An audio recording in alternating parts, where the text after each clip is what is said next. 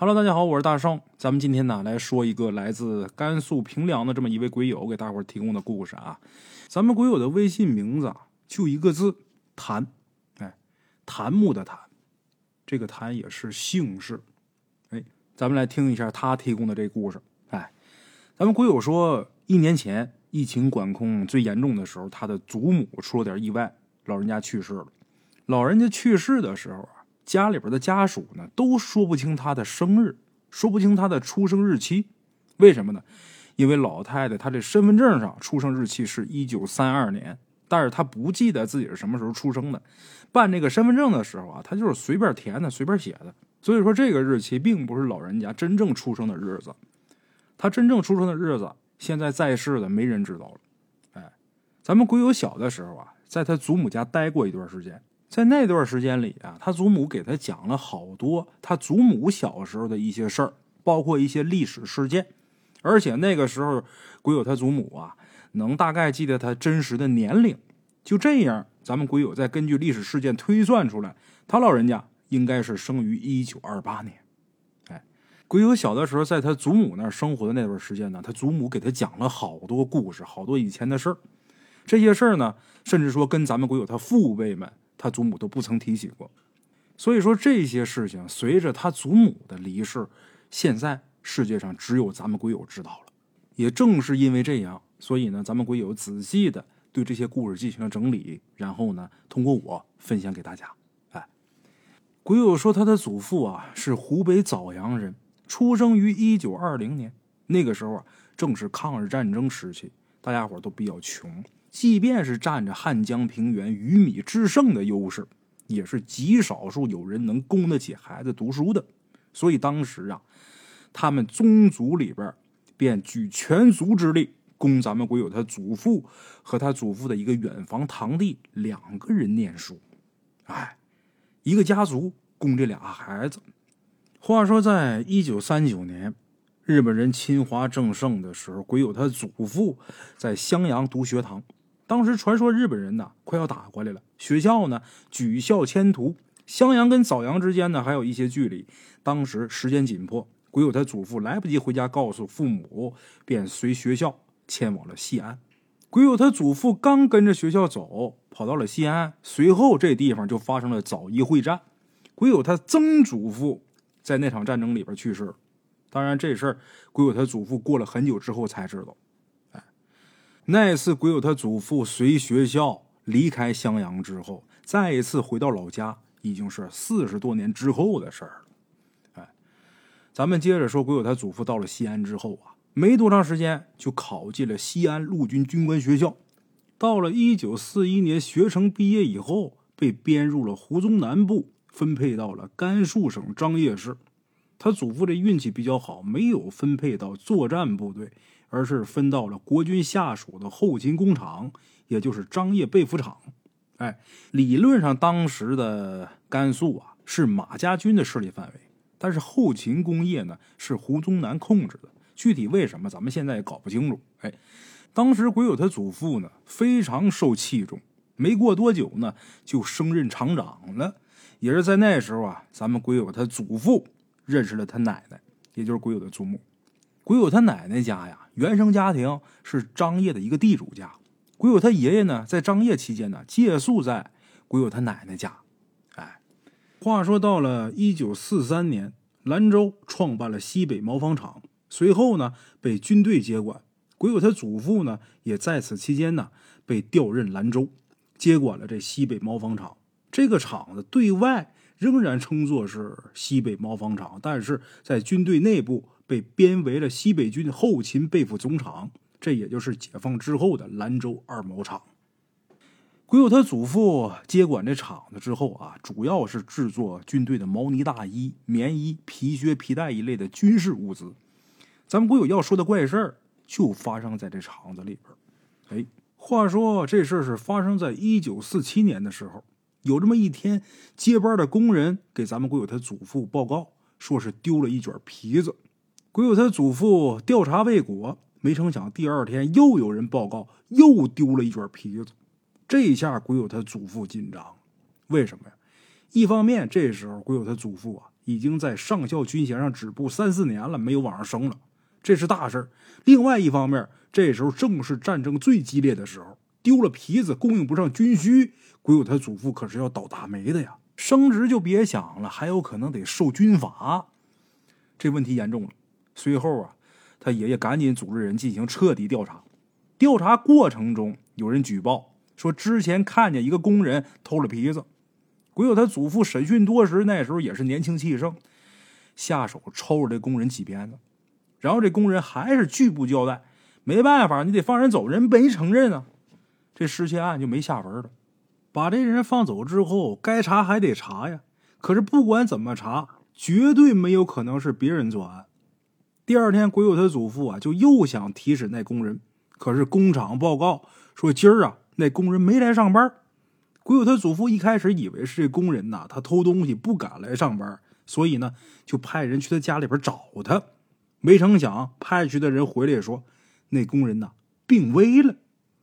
鬼友他祖父听完之后也是挺吃惊的。昨天是抽了他几鞭子，但是我下手不重啊，怎么就病危了呢？闹不明白，赶紧先去看看吧。到那儿一看，这人真是病的不行。那个年代啊，也没往医院送。为什么？那年头啊，家里边能供家人糊口就不错了，哪有钱寻医治病啊？鬼友他爷爷也是不忍心，动用关系把这工人呢送去了医院，而且给他付了医药费。可没过几天，那工人家属啊来跟鬼友他爷爷说，说这工人现在还是生机渺茫，这会儿已经水米不打牙，不进食不喝水了，但是不知道为什么一直念叨着您的名字，好像有话要说。鬼友他祖父也弄不明白，这人弥留之际怎么总念叨我名字呢？就这么的跟他家人呐去医院去看那个病人了。哎，走进病房的时候，那人闭着眼睛奄奄一息。他爷爷进去的时候，突然间啊，这人好像感觉到鬼友他爷爷来了，开始急切的喊着他爷爷的名字。鬼友他爷爷这时候也赶紧凑过去跟他说：“我来了，你有什么想说的？”这人随口说。修治啊，修治啊，我好冷啊！你把我的衣服还给我吧，啊！你把我衣服还给我。这话一出来，所有人都是一头雾水。再问他什么，完全不予理会。鬼友他爷爷一看这个，起身就走了。他爷爷心里边明白。而当天晚上，他爷爷呀开始做梦，梦里边就见着了一位故人。这位故人是谁呢？这得从打鬼友他爷爷在西安念书的时候说起。哎，话说在一九四零年，当时东北抗联和日本人呐打的正厉害，杨靖宇将军部战斗惨烈，而杨靖宇将军也是在那一年牺牲的。他的部队呢被打散了，其中有一部分长途跋涉就来到了西安，来投奔当年随张学良驻扎在西安的老乡。其中有一个骑兵。他到了西安之后啊，就没找到亲人熟人，同时呢，他还受着特别严重的伤，随即呢就流落街头了。那时候正在上学的鬼友的祖父就收留了这个人，但是由于这个人伤势太过严重，再加上一路舟车劳顿，在鬼友他祖父那儿养了不足三个月，离世了。这人死了，鬼友他祖父也是尽自己所能。把这个人也给安葬了。那时候他就是个学生啊，这人不是死了吗？这人当兵的时候是个骑兵，这人有一身特别漂亮的骑装，尤其是那马靴，据说特别漂亮。一方面，鬼友他祖父啊，看这衣服这鞋这么漂亮，舍不得烧；另一方面，也是想留下友人的一点念想。就这样，鬼友他祖父啊，就在给这个人下葬的时候，给换了一身崭新的长衫。把这人埋了，这身奇装啊，鬼友他祖父就留下来了。随后多年，他祖父走到哪儿必须带上两样东西，什么呢？一个是他祖父的书，另一个就是这一身奇装。哎，说到这儿，咱再接上边。鬼友他祖父去看望他那个工人之后，回去那天晚上，做梦梦到的那位故人就是这人。哎，他在梦里边告诉鬼友他爷爷，他在那边孤苦无依。那边特别冷，他没衣服，他冷的受不了，让鬼友他爷爷把衣服还给他。哎，做这么个梦。一开始，鬼友他爷爷呀，还以为是白天受那个工人的影响，日有所思，夜有所梦嘛。再打也是公务繁忙，没有空顾这事儿，把那梦就忘了。没想到这个梦啊，他一连做了三天。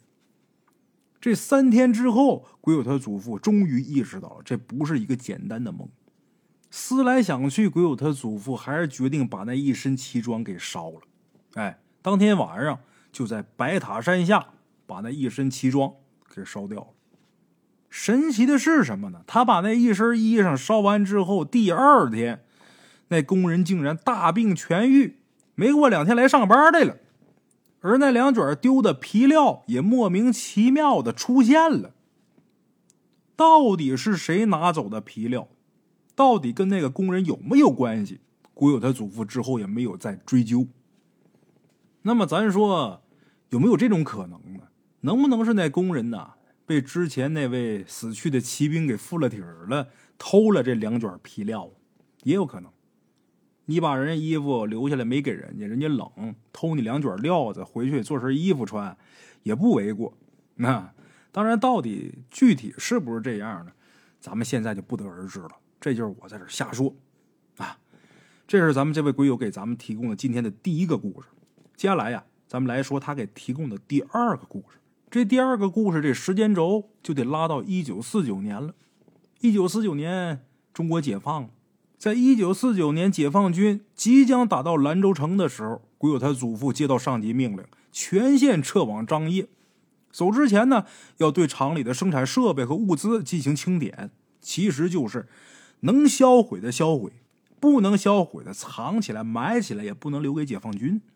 鬼友他祖父带着人开始清理物资，派车把自己媳妇儿和自己的大儿子、二儿子，也就是鬼友的奶奶和大伯、二伯，提前送回了张掖的娘家。鬼友他祖父这一清点，就清点了两个多月，这一来时间就到了一九四九年的八月份。主要是在那个年代，这些设备都来之不易，鬼友他祖父也不忍心把这些设备都销毁了，到处找地方藏，耽误了很长时间。等都弄好要走的时候，这时候解放军已经打到了高兰县。这高兰县呢，现在呀归兰州管，他俩离得很近了。鬼友他祖父在兰州，这时候已经打到高兰了。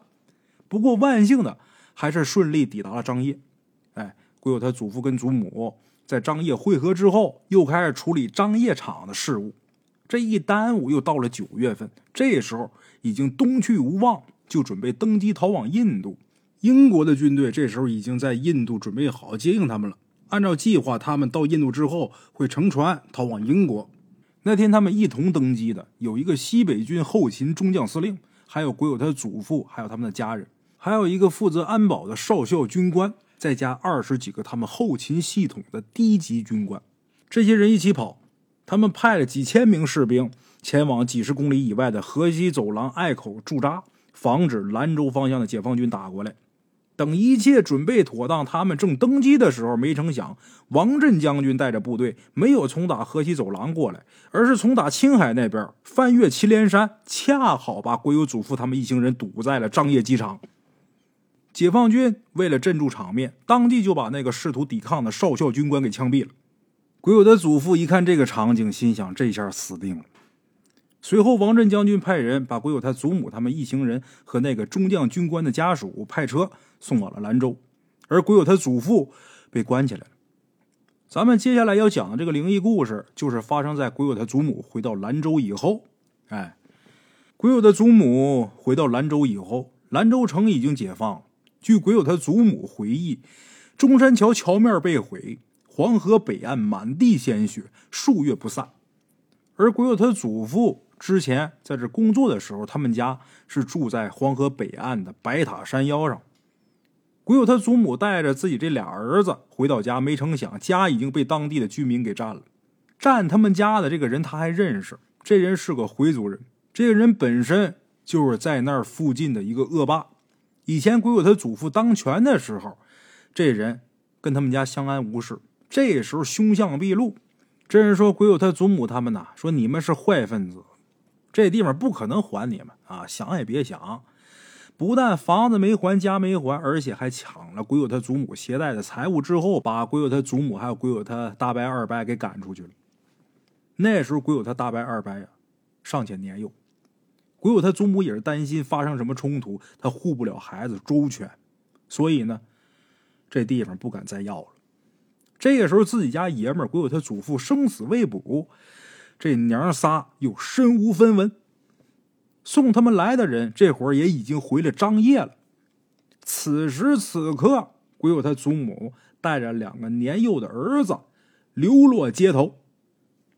这时候的兰州城已经是满目凋敝，鬼友他祖母也不敢到处乱走。为什么？她不敢离家太远。她想着，如果我自己丈夫回来找我，找不着怎么办？不敢离自己家太远，自己家又被人给占了，住哪儿啊？在山腰上找了一个废弃的窝棚，娘仨暂时在这儿安顿下来了。鬼友他祖母说呀，在那儿住的时候啊，到夜里边，河岸边竟然传来一阵一阵的哭声，凄凉成片。窝棚嘛，本来就没有围墙，窝棚外边看着黑影吵吵。仔细一看，竟然看见七八个就跟黑木头桩子一样的东西在不远的地方在跳。就跟咱们说的僵尸特别像，这娘仨蜷缩在一起瑟瑟发抖，但是无计可施。好在这些黑影始终没靠近他们这窝棚，在恐惧中，这天慢慢有了亮意，这些黑影才不知所踪。到后面打死也不敢住这儿了，娘仨也得吃饭呢。后来呢，就到了不远处的庙滩，附近的居民呢相对比较多。这娘仨找了一个破祠堂，算是安顿下来。万幸的是，因为鬼友他祖父啊，从来没有参加过作战部队，人也有文化，解放军呢就把他给收编留任了。学习了三个月之后，就回到了兰州，找到了鬼友他祖母。之后，鬼友他祖父又被编入了彭德怀部。在此期间，解放军收编了阿甘煤矿。派鬼友他祖父到煤矿去做财务科的科长，再之后，鬼友他们这一家人就成了煤矿人。哎，这是咱们鬼友今天给咱们提供的这两个故事。这故事的情节呀，恐怖成分呢不是多么多么离奇，但是贵在真实。咱们鬼友后边啊还说了几个故事，但是由于时间关系，咱们今天呢先说前面这俩。如果大伙喜欢，下一期咱们接着往下讲。哎好了啊，我是孙大圣，今天是小年儿，眼看着就要过大年了啊，在这儿提前给大家拜个早年，祝大家在新的一年里边都能一帆风顺啊！好了啊，我是孙大圣，咱们下期见。